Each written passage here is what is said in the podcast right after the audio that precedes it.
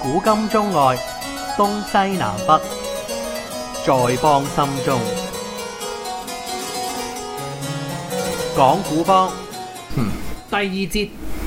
嘅講古噃，嗯今次我哋就繼續咁啊，我哋就續上節啦。我哋今次係講德國嘅足球啦，德國好嘢啦，德國咁德國就嚇兩年世界盃兩年二冠世軍界盃第四次捧走大力神杯，係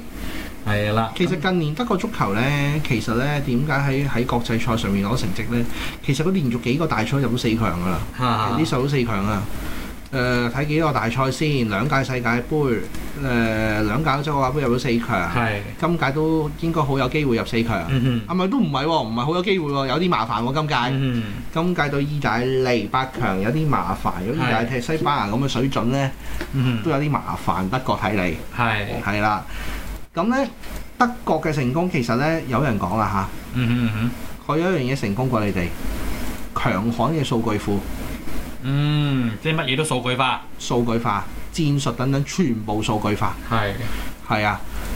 佢直情係將直情即係將人哋個強個 weaknesses 嗯個 strength 等等咧擺晒入去，係啲球員嘅 strength weaknesses 都擺晒入去，嗯跟住咧分析晒所有數據，或者甚至佢排人哋排個咩陣係會出啲咩數據，係佢咁樣分析佢佢俾自己隊波嘅，Ừ. 嗯係啊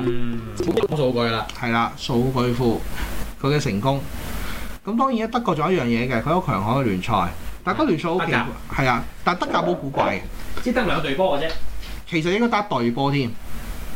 拜仁慕尼黑、得拜仁啦，多蒙特啦。多蒙特都唔得，多蒙特都唔係拜仁嘅級數。係啊，因為但係多蒙有時會捧杯噶嘛，係啊，但係個問題，時但係個問題咧，仲有一隊係唔記得邊度咧，仲有一其隊其實咧就好多隊捧過嘅德甲。咁以就以前嗰啲球隊啲勁旅咧，以前嗰啲嗰啲古古代勁旅咧，其實已經就退咗回晒堂㗎啦。而係家德甲基本上一一會獨大，嗰隊叫拜仁。係啦，就其實咧，好多球員咧踢完其他球隊咧就踢拜仁嘅。係咁咧呢樣嘢咧，亦都亦都咧製造佢國家隊嘅優勢。但係點解咧，咧？就所以因為國家隊基本上就係拜仁，係啦，唔係不過佢有都佢有都有都有啲歌多多蒙特嘅人，但係咧多蒙特嘅人咧，其實最後都會轉去拜 仁。人，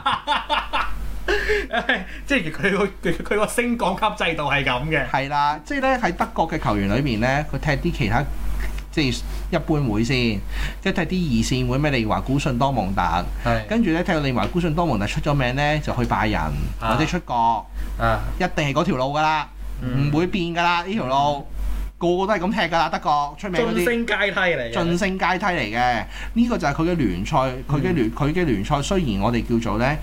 我哋睇呢就覺得呢咁樣嘅做法呢係係唔一個唔燦爛嘅聯賽嚟嘅，嗯哼嗯即係呢哼，個聯賽唔不好看。不好看嘅。如果你成日都係都係拜仁贏嘅話，係，即係你就唔會整一隊隊好似誒、呃李斯特城咁嘅嘢嘅，係啦。冇咁嘅激烈競爭嘅，唔似嗯英超咁嘅。係，咁、但咁但係問題就話咧，呢樣嘢對佢國家隊非常有利嘅，嗯，因為其實呢，無論拜仁、多蒙特、乜 Q 嘢球隊都好啦，其實呢，佢佢嗰佢嗰佢個訓練嘅 format 等等呢，或者嗰度戰術等等運用呢，其實亦都好似拜仁，嗯 OK 係。係啊呢，個就倒模級，倒冇吸落嚟嘅，係係啊，拜仁踢嗰啲波其實佢哋都踢到，係只係人腳冇咁好咁解嘅啫，嗯係啊，倒冇 copy 一樣嘅，你係見到嘅，嗯係啊，呢個亦都德國點解佢國家隊咁成功嘅因素。係老實講喺歐洲打滾啊，即係歐洲球壇啊。嗯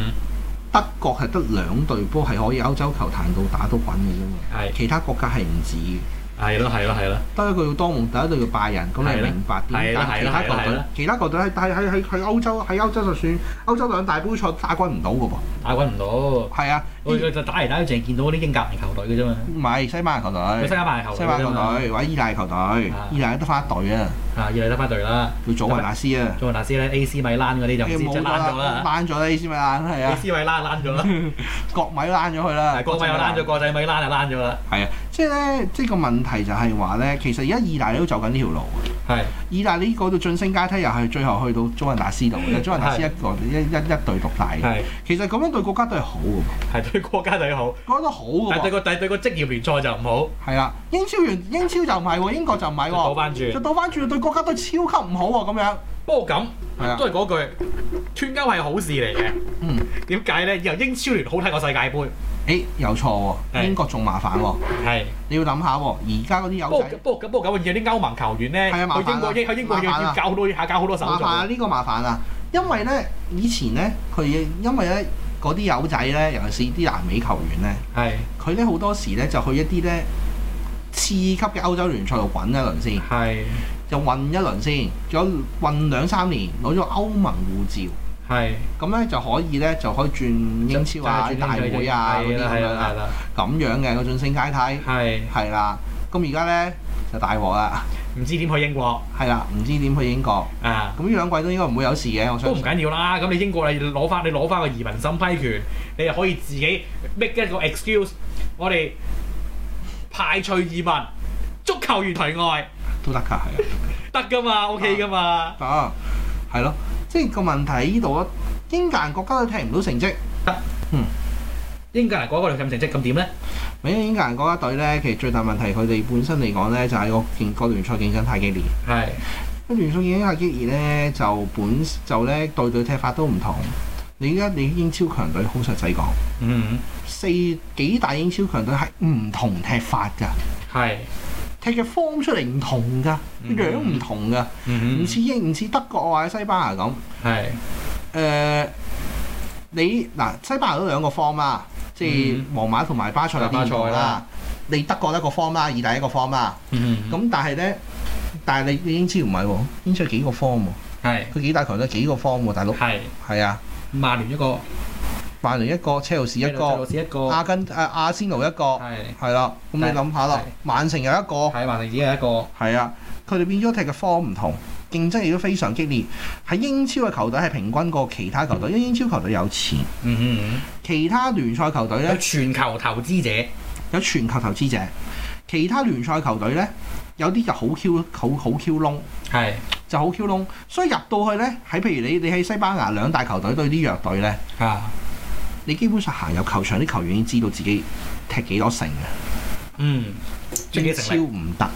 係。英超長長硬嘢，場場都要出盡十情力，係啦，你長長硬嘢喎，咁你係啲球員喂大佬去到踢到大賽唔腳軟就奇啦。係其實個問題呢度啊嘛，嗯唔係佢多外援，其實唔亦都唔係英國人球員唔好。係如果英格蘭球員真係唔好啊，喂，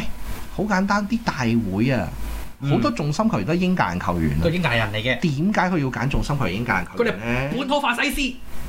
嗯就因為嗰啲老細都要睇波噶嘛， 識嗰係啲教練都識睇波噶嘛。喂，咁佢哋梗係佢哋梗係個球隊用得上啱用，係啱用之餘係對隊球隊加分嘅，嗯咁你先用噶嘛。係係啊，咁冇理由喂，冇理由好話唔好聽，冇理由一定差出係因為佢英格蘭球員而用噶嘛，冇啲咁嘅事即係噶唔嘛，係本土法西斯嚟係嘅啊，呢班左交大愛嚟嘅，冇啲咁嘅事噶嘛。係即係咧，即係咧，你變咗嚟講咧，與其成日啲人話哇外援都啊，要英格英格蘭球員乜乜乜啊，乜乜乜有冇出場機會啊，乜乜乜，唔係咁樣㗎。嗯佢個問題係基本上因為佢個聯賽太激烈啊，嗯係。係啊，太激烈同埋咧，同埋咧，仲係會唔會其實係因為喺聯賽揾得錢多，喺亦國都係嘅，喺國家隊就冇游水食咧？亦都係嘅，亦都佢哋有保留嘅。嗯係國家隊好多歷時見到係呢個好現實嘅問題。即係大佬呢啲冇利錢嘅，即係梗係冇出咁多力啦，啲能力係留翻俾做啲揾錢嘢用㗎嘛。對對對對，都啱嘅，係啦。先啫，大家啲打工仔啊，我哋好明白㗎嘛。打工仔啊嘛，啲心態啊嘛，佢哋好明白㗎嘛係咪先係啊係啊，打工仔心態啊嘛。其實有時咧，亦都唔怪得英格蘭啲球員，係，你真係英超好難踢，哈哈哈哈哈。英超真係每一場波硬嘅，嗯嗯，強隊唔一定贏實，係弱隊唔一定輸實。係你咁睇啊下李斯特城就知啱啦，啱呢啱啱啱啱呢一季，大家有眼睇啦。有眼睇下李斯特城啊，嗯，係啊，佢揼強隊幾 Q 犀利啊，係啊，係啦。老實講，講腳下功夫技術，佢同啲強隊嘅球員嗯嗯有啲分別㗎。嗯啊，但係點解人哋咁 Q 犀利呢？攞冠軍呢嗯，其實就係因為佢啲球員唔太差，嗯係而且發揮得好，團隊合作好。係其實而家足球呢，唔可以靠一人之力而改變戰局㗎啦，冇乜幾多個人可以做到㗎。即係有啲球王都冇乜用㗎啦，即係除咗係美斯同斯朗㗎咋，嗰種級數係嗰啲級數先做到，或者巴爾啊啲級數先做到，即係世界幾大球員先做到㗎咋。即係係皇馬同埋巴塞嗰幾世界幾大球員先做得到嘅，係其他球員係做其他嘅強隊啊，英超強隊或者乜 Q 嘢強隊都好啊，冇一隊係做得到啊，國家隊都唔得啊。係，係啊，你諗下，你好簡單啫嘛，你睇下 C 朗啊，而嗯，家葡萄牙，喂係佢踢得好啫喎，其他嗰啲其他人踢踢乜鬼啊？一劈屎，係啊，你阿根廷，喂三個決賽都都都輸喎、嗯，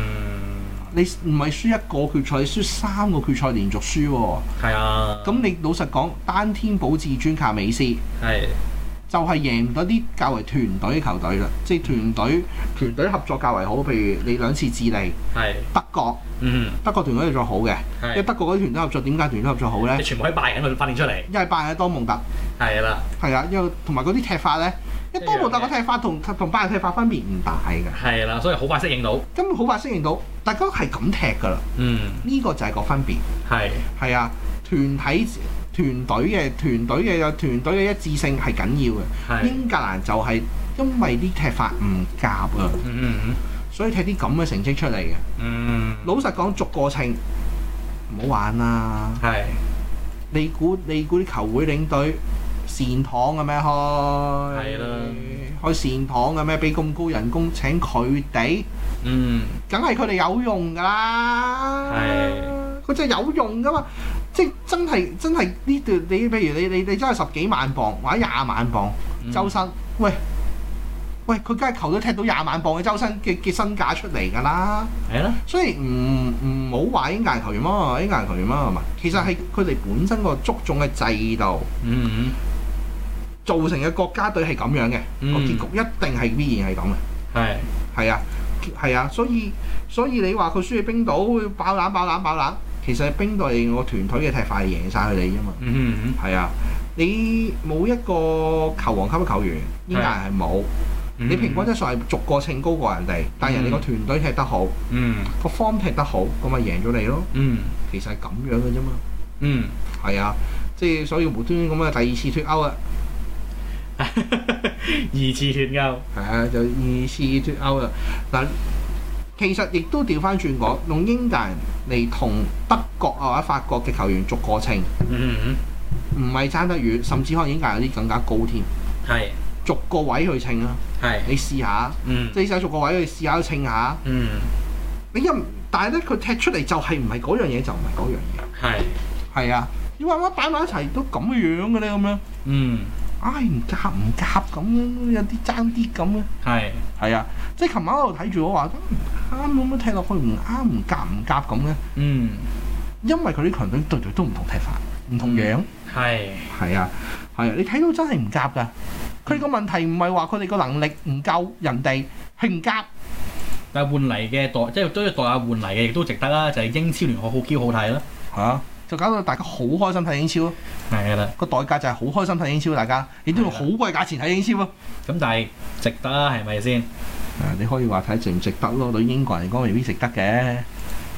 咁啊係，嗱嗱嗱呢嗱呢又係 又係又又又又即係即係即係英格蘭人，不過咁唔緊要嘅，英格蘭英英國人自己再睇英超咪好又又又又好 Q 開心，咁係，因為英格蘭睇英超又好開心。英有英有英超有一樣嘢咧，對隊球會有自己擁躉，佢擁躉自己亦都佢係自己城市人嚟㗎係城嘛。市嘅人啦，要好本土噶嘛呢啲係啦嘢，更加本土。即係如果即係即係即係就算即係即係就算你係係呢一個嘅誒、呃你係愛華頓咁，你都要支持佢嘅。係啊，即係雖然呢個愛華頓係得到呢個貴神嘅嘉許啫，呢燒我嘅價，唔係而家冇啦，我話借渣嘅價錢都冇咗呢件事啦。當今年然就係借渣燒鵝都唔得啦。今年正式就變成借渣嘅嘅度真啦係，借渣咁嘅味道啦，變翻借渣咁嘅價錢，借渣咁嘅味道咧變翻。今年變咗燒鵝嘅味道係李斯特城啫係嘛。啦係啦，個個榮譽俾咗俾俾李斯特城。係啊，借渣，而家變翻借渣啦，難到今年。 OK，喂，下次翻嚟再講。係啊。